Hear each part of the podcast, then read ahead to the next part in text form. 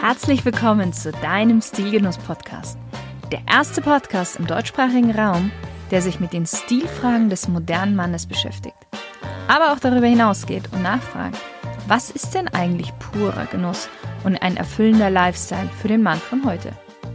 Und das Ganze von Frau zu Mann. Viel Spaß mit der heutigen Folge.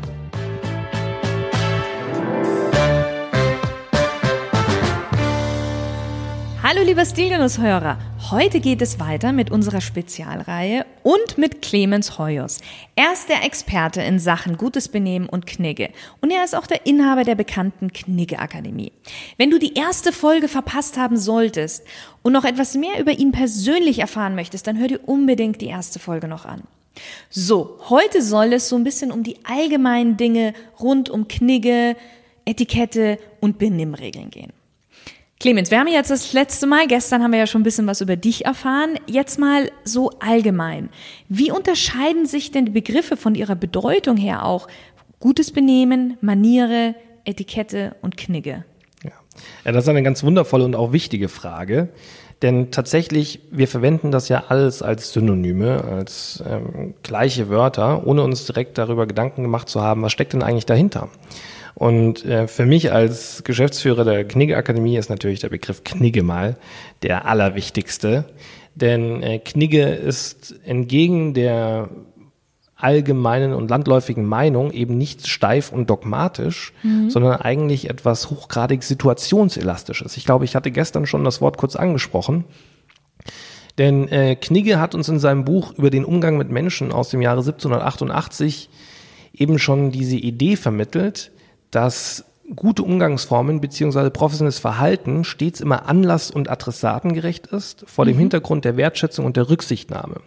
Und um das Ganze auch noch ins 21. Jahrhundert zu transferieren, können wir sagen, dass eben nebst Anlass und Adressat auch noch die eigene Rolle und der Kontext, in dem ich mich gerade bewege, wichtig ist. Also als kleines Beispiel befinde ich mich jetzt gerade im Sterne-Restaurant oder bin ich beim Fußballspiel oder beim Fastfood. Ja, das sind unterschiedliche Anlässe, die schon mal unterschiedliches Benehmen evozieren, mhm. ein unterschiedliches Verhalten. Genauso der Adressat, ja, wenn ich mit Vorgesetzten unterwegs bin oder mit Geschäftskunden und Partnern, versuche ich mich einen Ticken professioneller zu verhalten und äh, womöglich, äh, womöglich formeller auch zu mhm. verhalten. Dann äh, die Rolle, wer bin ich gerade? Bin ich Gastgeber oder bin ich Gast? Bin ich Professor oder Studierender? Bin ich äh, Dozent, wie in deinem Fall häufig? dann äh, ist das etwas anderes, wenn ich eben einfach im Augenblick Zuhörer bin und mich auch mal zurücklehnen kann. Ja. Und zu guter Letzt der Kontext, da kann man zunächst plakativ hinterfragen, bin ich jetzt gerade privat unterwegs oder bin ich beruflich unterwegs? Und da spielt aber auch noch die Kultur, in der ich mich bewege, eine große Rolle. Und damit meine ich jetzt nicht nur eben die Kultur im Großen, also bin ich in Japan, in einem asiatischen Land oder bin ich in Südamerika oder eben in Zentraleuropa, sondern eben auch die Kultur im Kleinen, also die Unternehmenskultur. Es gibt viele Unternehmen, die die gleiche Dienstleistung anbieten oder die ein gleiches Produkt produzieren, das eben dieselbe Aufgabe erfüllt, dieselbe Funktion hat. Aber die Unternehmenskultur dieser einzelnen Firmen wird äh, sich sehr stark unterscheiden. Ja? Und auch ich als Kunde kann mich dann eben für eine Unternehmenskultur unterscheiden. Erst recht als Arbeitgeber, beziehungsweise vielmehr als Arbeitnehmer. Wo möchte ich denn da eigentlich hin? Also das sollte man sich immer bewusst machen. Knigge bedeutet Anlass- und adressatengerechtes Verhalten seiner eigenen Rolle gerecht zu werden, den Kontext zu beachten und das Ganze immer vor dem Hintergrund der Wertschätzung und der Rücksichtnahme. Also Knigge, ja, mit seiner Idee aus dem 18. Jahrhundert, spannender Aufklärer, Philosoph, Satiriker, Autor, also coole Type, muss man auch heute sagen. Darf ich ganz kurz? Bitte. Ich finde das sehr spannend, weil tatsächlich, da sehe ich gerade eine, eine sehr interessante Parallele auch zum, zum Stil, beziehungsweise in meinem Coaching sage ich auch immer, wenn, wenn es darum geht, wie ziehe ich mich an, dann sage ich auch, okay, das ist total kontextabhängig, also auch, was für ein Anlass. Spitze was für ein Ort, wo geht man hin? Also Anlass auch eben, ist es zum Beispiel der Galaabend oder ist es die Poolparty? Dann Ort, ist es vielleicht die Poolparty bei ähm, in, in einer großen Villa oder einfach nur bei Freunden ist ja auch ein Unterschied und dann natürlich auch wieder bin ich Gast oder bin ich Gastgeber, also der Status. Das sind ja wirklich, das sind ja total die Parallelen dazu. Ja, also ich äh, möchte nicht direkt einen Stil anknüpfen, den du jetzt gerade erwähnt hast, denn äh, Stil ist ja etwas höchst Persönliches, glaube ich nochmal. Mhm. Natürlich, man kann sagen, es gibt so die klassischen Formen und Linien, die immer funktionieren und sehr gefällig sind und die meisten Personen eben in irgendeiner Weise stehen oder liegen, äh, wenn es eben auch die Persönlichkeit günstig unterstreicht. Ich würde aber gerne mit dem ähm, Begriff der Etikette erstmal weitermachen. Ja. Auch wenn du natürlich vollkommen recht hast, gell? Also ich äh, pflichte dir zu 100 Prozent bei. Also auch in meinen Webinaren, Seminaren geht das äh, immer wieder um das Thema Dresscode. Ja, also wie dekodiere ich Dresscodes? Mhm. Und das das natürlich genauso, wie du gesagt hast, immer wieder das gleiche Schema, dass ich eben zuerst äh, acht, darauf achte, wo und wann und mit wem und so weiter und so fort. Aber da kommen wir ja am letzten Tag, da sprechen wir noch, da kommen wir noch mal drüber. So, also Etikette ist äh, ein weiterer Begriff, den wir da häufig immer in einen Topf werfen. Und Etikette bedeutet über nichts anderes als eigentlich eine soziale Norm. Ja, also eine soziale Norm könnte sein, ein Schweinebraten oder irgendeinen anderen Braten esse ich mit Messer und Gabel. Das ist die soziale Norm. Oder ich begrüße mich äh, mit Handschlag. Ja, und wenn mhm. ich jetzt aber eben in einer anderen sozialen Umgebung bin, ja, ich nehme jetzt einfach mal ganz abstrus irgendeine Rockervereinigung, Motorradgang, mhm. ja, die mhm. sich mit Kopfnuss begrüßen, ja, dann ist eben die soziale Norm, man begrüßt sich nicht mit Handschlag, sondern mit Kopfnuss. Ja, und wieder woanders, zum Beispiel auf dem Schulhof, begrüße ich mich nicht mit dem Handschlag, sondern mit der Ghettofaust. Also diese Etikette ist auch etwas, was eben ein Verhalten abbildet, aber nur speziell eben in einem Milieu. Das heißt, es gibt nicht die Etikette schlechthin, sondern es gibt in jedem Bereich, also in, in, oder in jedem Milieu, wie du gerade sagst, gibt es eine bestimmte Etikette, die dafür gilt. Kann man das so genau, sagen? Genau, die quasi dort der Goldstandard ist. Mhm. Wenn wir aber allgemein von Etikette sprechen, oh, das entspricht jetzt aber nicht der Etikette, mhm dann ist das eigentlich äh, vielmehr die Sitte, die wir damit bezeichnen. Ah. Das ist äh, auch noch ein ganz spannendes Wort. Äh, Knigge hat häufig mit dem Wort der Moral gearbeitet. Moral ist das Bestreben des Einzelnen, das Gute beziehungsweise das Richtige zu tun, also etwas hoch, sub, höchst Subjektives. Und äh, gleichzeitig, was ist eigentlich gut? Das ist ja nicht definiert. Ähm, gut ist all das, was das Leben ermöglicht oder das Leben eben fördert. Und als Anschlussbegriff zur Moral kann man auch die Sitte verwenden, denn die Sitte ist das Bestreben einer Gesellschaft, das Gute beziehungsweise das Richtige zu tun, was auch immer das in einer multipluralistischen Gesellschaft ist. Ja, auch hier ja. schwingt wieder dieser Milieubegriff mit. Aber es gibt doch so einen äh, Generalkonsens. Äh, was ist denn eigentlich Etikette, gutes Benehmen, ähm, ja, wünscht man sich einander guten Appetit, Gesundheit und so weiter und so fort. Und äh, auch hier gibt es übrigens sehr viele Halbwahrheiten, die wir gerne im Laufe der Zeit noch klären können. Werden wir auch. ja, auf jeden Fall. Ähm, also Etikette, wie du schon sagtest, äh, unterscheidet sich auch je nach Ort und Adressaten, muss man hier ganz äh, klar sagen, mhm. also je nach Milieu. So, dann haben wir noch den Begriff der Manieren, den ich nochmal gesondert rausgreifen möchte. Denn Manieren hat auch noch eine sehr spannende Bedeutung, wie ich finde. Manieren kommt vom Wortstamm Manos, die Hand. Also Manieren bedeutet etwas handwerklich geschickt zu tun. Ich habe mhm. vorhin erwähnt, Etikette, der Etikette gemäß essen wir unseren Brat mit Messer und Gabel. Manieren wäre dann die Frage nach, wie mache ich das besonders geschickt, handwerklich geschickt und elegant. Mhm. Und äh, um das noch zu toppen, möchte ich noch einen kleinen italienischen Begriff mit anführen, den kennt man auch aus der Mode, und zwar die Sprezzatura. Ja.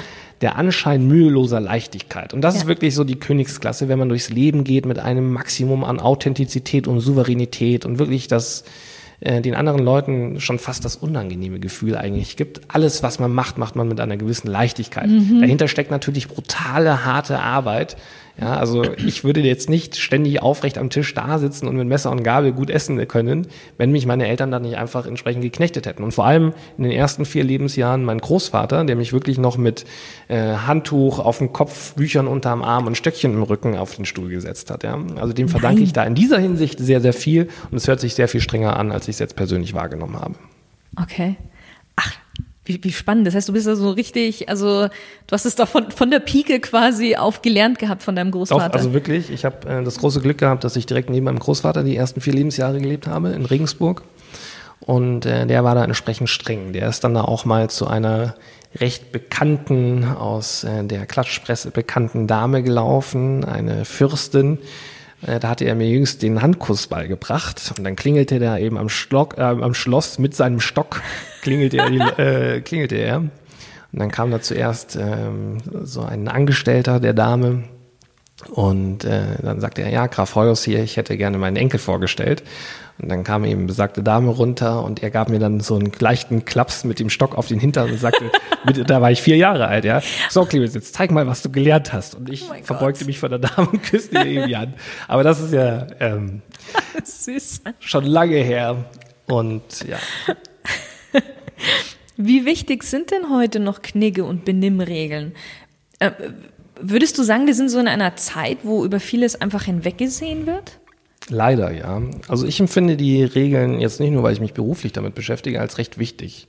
Denn im Grunde genommen vermitteln sie einem auch das richtige Gefühl für die Balance zwischen Nähe und Distanz. Wir mhm. befinden uns jetzt gerade, also vor Corona noch mehr als im Augenblick, in einer sehr distanzlosen Gesellschaft. Man ist super schnell beim Du, man greift andere an mit äh, Schimpfwörtern, wenn nicht sogar handgreiflich.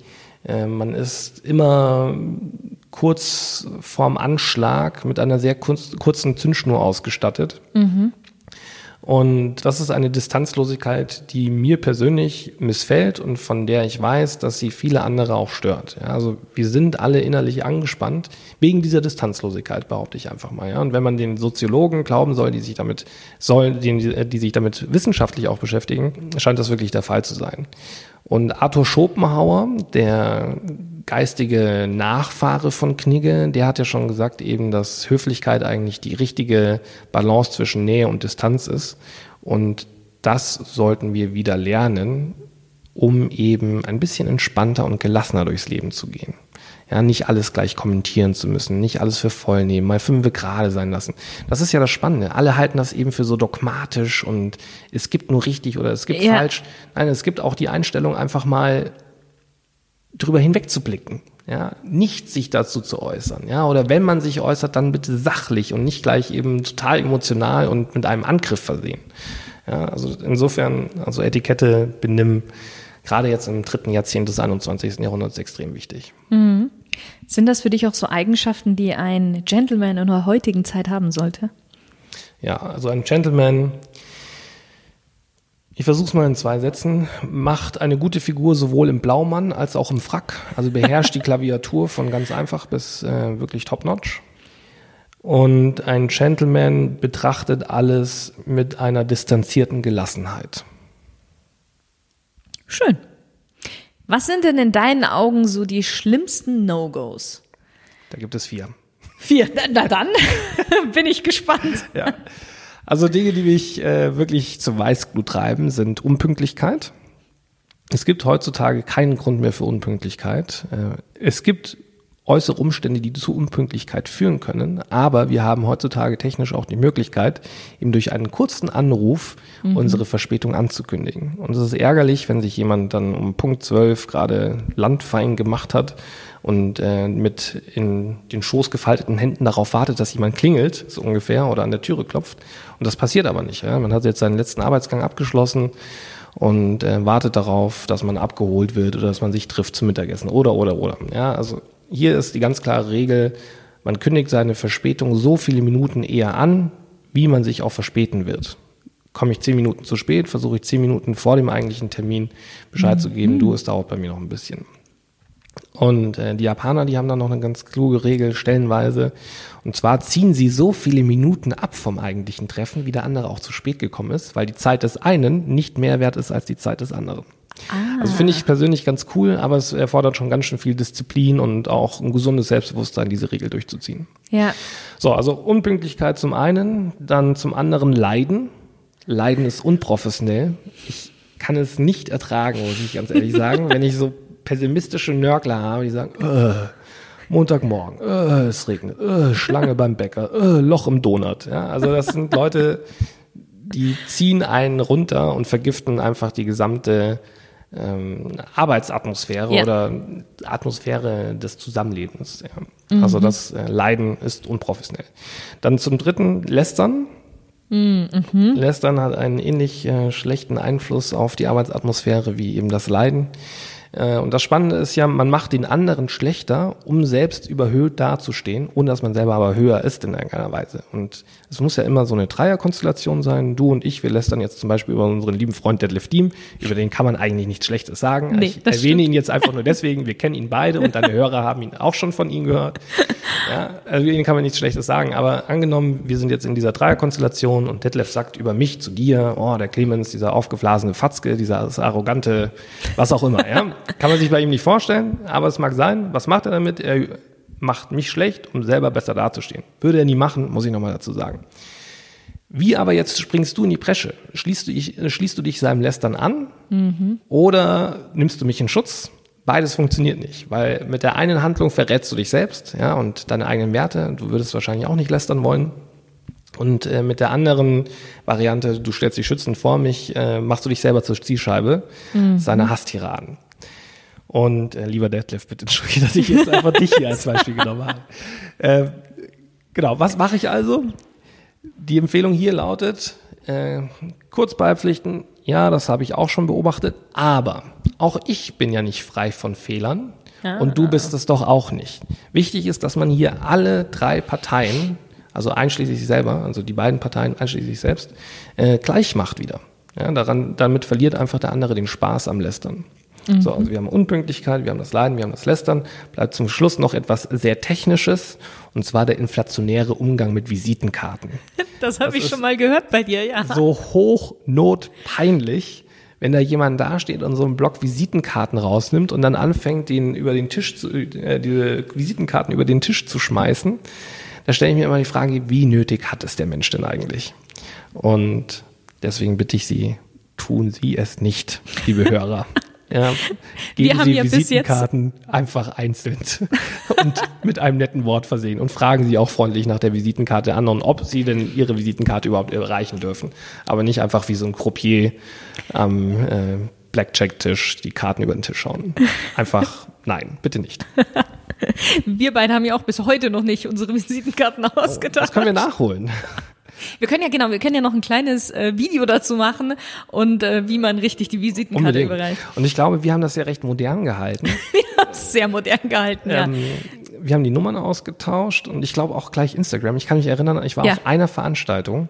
Genau. Da hatte niemand eine Visitenkarte dabei. Da war der Standardspruch, gib mal Instagram. Genau. Ja, und dann ist man sich da gegenseitig gefolgt. Aber ich meine, die Kontaktdaten, die man da über Instagram bekommt, die beschränken sich ja auch auf ein äh, unzureichendes Minimum. Ja, aber, aber mittlerweile, aber trotzdem, äh, ja, du kommst dann irgendwie auf Facebook und von Facebook kommst du dann auf die Homepage und so weiter und so fort. Also es ist ja mittlerweile alles irgendwie verknüpft. Wie sehr vermisse ich die Zeit, ohne selbst zu dem Zeitpunkt schon gelebt haben, als Patrick Bateman äh, aus American Psycho hier seine Visitenkartenshow abgezogen hat mit seinen äh, Zeitgenossen, mit seiner Peer Group. Mein Gott, wie, sehr, wie schön wäre das wieder, wenn man sich so erfreuen könnte an einer erhabenen Schrift, an schönem Papier. Und du warst ja kürzlich bei Kmund, ja, also das, es lohnt sich wirklich, sich äh, hochwertige eine hochwertige Büroausstattung anzuschaffen. Es äh, fühlt sich gut an, es macht anderen Leute Freude, man bekommt viele Komplimente dafür. Mhm. Und ja, also spätestens dann, wenn so eine Visitenkarte 2 Euro, 2,50 Euro, teilweise sogar 10 Euro pro Stück kostet, je nach Auflage, ähm, dann weiß man auch, warum man eben nicht inflationär mit seinen Visitenkarten umgeht. Aber auf Visitenkarten kommen wir auch später tatsächlich nochmal. Gerne. Wie schneidet denn so der Deutsche im Ländervergleich bei dir jetzt, sage ich mal, in Bezug auf Manieren ab? Puh, eine sehr schwere Frage. Ich möchte hier nicht pauschalisieren, deswegen auch wieder eine etwas längere Antwort. Sorry dafür. Ähm, zum einen wissen wir, dass wir Deutschen etwa so fünf Höflichkeitsstufen haben. Ich kann sagen Butter und jeder am Tisch weiß, ich hätte gar nicht Butter. Ich kann sagen, bitte Butter. Könntest du, äh, könntest du mir bitte die Butter geben? Hättest du die Freundlichkeit, besäßt du bitte die Freundlichkeit, mir die Butter zu reichen? Und dann äh, könntest du mir bitte die Freundlichkeit reichen, liebe Shirin. Ja, das sind so die, unsere fünf Höflichkeitsstufen. In Japan hat man 17. Ja, da sagt man dann nicht Shirin, sondern Shirin San. Ja, also Meisterin äh, Shirin, können Sie mir bitte, wenn es Ihre Zeit zulässt, unter Umständen und mit einer entsprechenden Verbeugung äh, die Butter reichen. Ja, also insofern, also wir sind jetzt nicht das Land, das äh, Protokoll Etikette und zeremoniell erfunden hat. Ja, da weiß man, in Österreich und in Spanien gibt's da auch historisch bedingt ähm, sehr viel mhm. mehr Auswüchse, die stellenweise charmant sind, aber auch komisch. Insofern, also die Antwort des Soziologen müsste eigentlich lauten, wir spielen da irgendwo im, im Mittelfeld, im, vielleicht sogar im unteren Mittelfeld mit. Aber wir Deutschen haben etwas, was ich äh, jetzt selber Deutsch eben äh, sehr schätze. Das ist eine gewisse Klarheit, Direktheit und Professionalität. Also bei uns mhm. passieren die Dinge einfach, wenn sie angekündigt werden. Also diese Verbindlichkeit, das ist schon ganz gut. Die Direktheit, nur die ich jetzt gerade eben angesprochen habe, die sollte nicht verletzend sein. Ja, mhm. Man kann alle Dinge sagen ähm, und auf den Punkt bringen, wie man möchte. Nur sollte man sich dessen immer bewusst sein, der Ton macht die Musik. Mhm. Mhm. Also insofern so und so. Hat denn Charisma deiner Meinung nach auch etwas mit Manieren und Knigge und Benehmen zu tun? Ja, gewissermaßen schon. Ich versuche es mal mit Knigge. Knigge hat gesagt, versuche dich selber zur Geltung zu bringen, ohne den anderen zurückzudrängen. Und dieses sich selber zur Geltung zu bringen, hat ja etwas mit Charisma zu tun. Charisma ist für mich eine gewisse Energie und diese Energie wirkt auf einen und zwar indem man sich Zeit nimmt zum Beispiel oder dieser mechanische Reiz jetzt ja, so wie so ein Schrubben oder Schmirgeln oder sonstiges sehr, sehr stark ist und ähm, gewissermaßen möchte man in seinem Gegenüber, glaube ich zumindest, etwas auslösen. Ja, und ich ja. sage immer, jeder Mensch möchte gesehen, gehört und verstanden werden. Ich mhm. glaube, das ist so der Grundkonsens des äh, Miteinander Umgehens. Jeder Mensch möchte gesehen, gehört und verstanden werden. Und ein Mensch mit Charisma wird eher gesehen, gehört und verstanden. Insofern, ja, es hat miteinander zu tun. Mhm, mhm. Jetzt würde mich mal interessieren, weil du wirst uns jetzt gleich in den nächsten Folgen wirst du uns ja viele Tipps auch geben und beziehungsweise werde ich ganz viel fragen. Aber vorab mal, wie ist es denn, wenn ich mir bei einer Sache nicht ganz sicher bin, ob das jetzt richtig ist oder nicht? Wie löse ich dann dann am besten so eine Situation? Ich habe zusammen mit einem lieben Freund und Kollegen, Heinrich Kammel, seines Zeichens Pilot, Personenschützer, Koch und Butler in einer Person, 10.000 Euro die Woche und der gehört Ihnen, ein Tool entwickelt, das nennt sich die römische Ampel.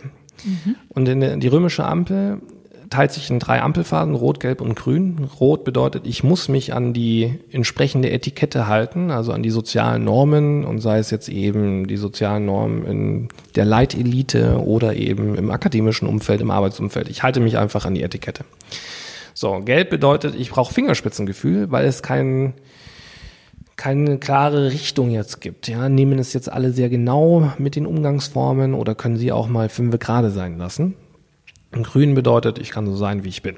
Das ist mhm. natürlich eine ganz angenehme Sache, wobei auch hier sollte ich mir immer die Frage stellen, ob jetzt äh, bestimmte Dinge über meinem Niveau oder unter meinem Niveau sind. Grundsätzlich versuche ich mich immer ein Mühe besser zu verhalten, als es gerade anders und Adressat notwendig macht. So, aber jetzt diese gelbe Ampelphase möchte ich nochmal herausgreifen, denn da gibt es zwei Strategien, mit denen ich tatsächlich eben versuchen kann, mich geschickt durch eine Situation zu schummeln, auch wenn ich mir eben gerade nicht hundertprozentig sicher bin, wie ich mich zu verhalten habe. Die eine Strategie ist die etwas elegantere, sein Fehlverhalten anzukündigen. Ich habe das Gefühl, das ist unüblich oder ich weiß nicht, wie es richtig geht, deswegen mache ich das jetzt einfach mal so, so oder so. Okay. Ja, also ja. Sein Fehlverhalten ankündigen zeugt auch von einem gewissen Selbstbewusstsein, ist eine Form der Selbstlegitimation. Mhm. Ich bin so frei. Äh, das geht natürlich.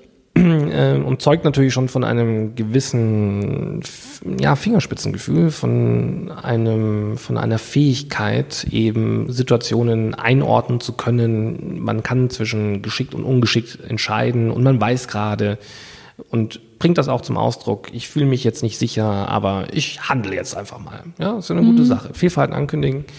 Äh, zum Beispiel ja, wenn wir jetzt sowas ganz Abstruses nehmen, man darf ja mit dem Brot eigentlich nicht die Soße auftunken bei uns mhm. in Zentraleuropa. Ja, in Spanien, Italien gar keine Frage, auch bei den Franzosen total gängig. Äh, bei den Italienern heißt es, glaube ich, fare la scarpetta, also den kleinen Schuh machen. Und äh, wir in Deutschland, wir verzichten aber darauf, wahrscheinlich, weil wir keine so guten Soßen machen können. wahrscheinlich. Aber wir hier in Bayern, wir können ja eine gute Dunkelbiersoße. Ja, aber dafür haben wir ja auch die Knödel. Ja, genau. Ja, und dafür haben wir auch die Knödel, mit denen wir das aufnehmen. Übrigens deswegen nicht schneiden, sondern zupfen, damit die Oberfläche größer ist. So, aber wir wissen, mit dem Brot darf man nicht die Soße auftunken. Und jetzt kündige ich das aber einfach an. Shirin, ich weiß, du legst ja doch gesteigerten Wert auf gute Umgangsformen. Jetzt ist die Soße so gut und ich weiß, man darf ja eigentlich nicht mit, der so äh, mit dem Brot das auftunken, aber bitte sieh mir mein Fehlverhalten nach, wenn ich das jetzt aufditsche. Und dann sagst du, oh Clemens, ich bin so froh, dass du auch was sagst. Und dann sitzen wir beide da, genüsslich vergewaltigen das Brot in der Soße. Also das funktioniert schon immer, ja. Äh, das hat aber natürlich auch seine Grenzen, zum Beispiel Mord. Ich weiß, man tut es nicht, aber ich kann dich einfach nicht leiden. Ja, an der Stelle muss man Seneca zitieren. Also für alle nochmal, Mord ist äh, nicht in Ordnung. Ja, also an dieser Stelle könnte man Seneca zitieren, der gesagt hat, ähm, alles, was das Gesetz nicht verbietet, verbietet im Zweifel der Anstand. Und meines Wissens ist es Mord auch gesetzlich und nicht nur aus Gründen des Anstandes verboten. Genau, also das ist die eine Variante. Die andere Variante, die ist nicht ganz so geschickt, da ist das Kind schon in den Brunnen gefallen. Also du hast dich in irgendeiner Weise ungeschickt angestellt.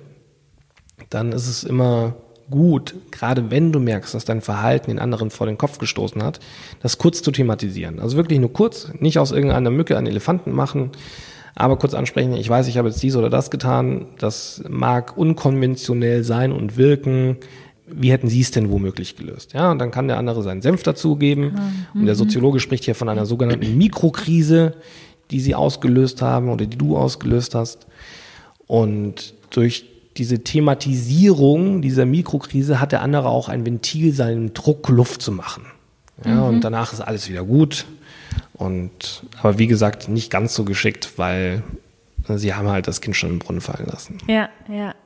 Das ist spannend, weil ich glaube, das ist auch wichtig mal zu erwähnen, dass jetzt gutes Benehmen nicht heißt, dass man perfekt ist. Nein, ganz Und du hast ja, also in dem gestrigen Interview hast du ja auch schon gesagt, du hast ein, ein Zitat hattest du, glaube ich, erwähnt gehabt, wo es ja auch in diese Richtung ging, eben dass, dass man Strebe nach Vollkommenheit, ohne den Anschein nach Vollkommenheit zu erwecken, glaube ich, war das von genau. Knigge auch, ja. Ja, genau, genau. Und das passt ja eigentlich ganz gut, weil es geht ja nicht darum, dass man perfekt ist, aber eben, wenn man gewisse Regeln oder ja, Regeln ist ja auch immer so ein, so ein fieses Wort teilweise, also so gewisse Dinge weiß, wie man sich vielleicht besser verhält, dann macht man ja schon mal vieles besser als manch andere. Ja. So könnte man das. Perfekt gesagt, ja. Und um hier so ein bisschen Popkultur auch noch reinzubringen, äh, ich bin mir sicher, viele deiner Hörer haben das Haus des Geldes angesehen, mhm. die ähm, Casa de, la, äh, de Papel, oder wie heißt das?